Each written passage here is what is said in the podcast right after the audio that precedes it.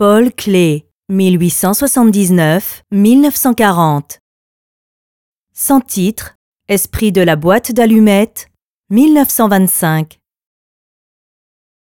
Entre 1916 et 1925, Paul Klee a réalisé pour son fils Félix des marionnettes en matériaux divers.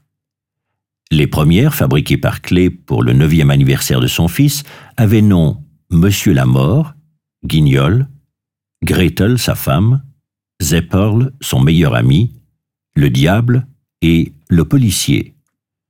À une exception près, elles ont toutes disparu en 1945 lors d'un bombardement à Würzburg. Pour confectionner les têtes et les costumes, Clay se contenta au départ de plâtre et de simples bouts de tissu tirés de la boîte à couture de sa femme.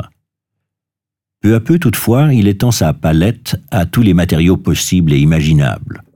Ainsi, pour les têtes, il utilise des os de bœuf et des coquilles de noix, des peaux de lapin et des soies véritables, des boîtes d'allumettes et même une prise de courant.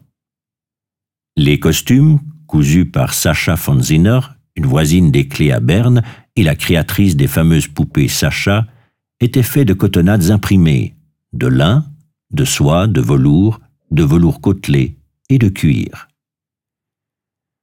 Au total, une cinquantaine de marionnettes, dont trente sont restées conservées, virent ainsi le jour entre 1916 et 1925. Les premiers décors se composaient d'illustrations que Clé avait extraites de l'almanach Le Cavalier Bleu. Le théâtre, fabriqué à partir de vieux cadres et de restes de tissus, resta, tout comme les décors et les accessoires de scène, à Weimar.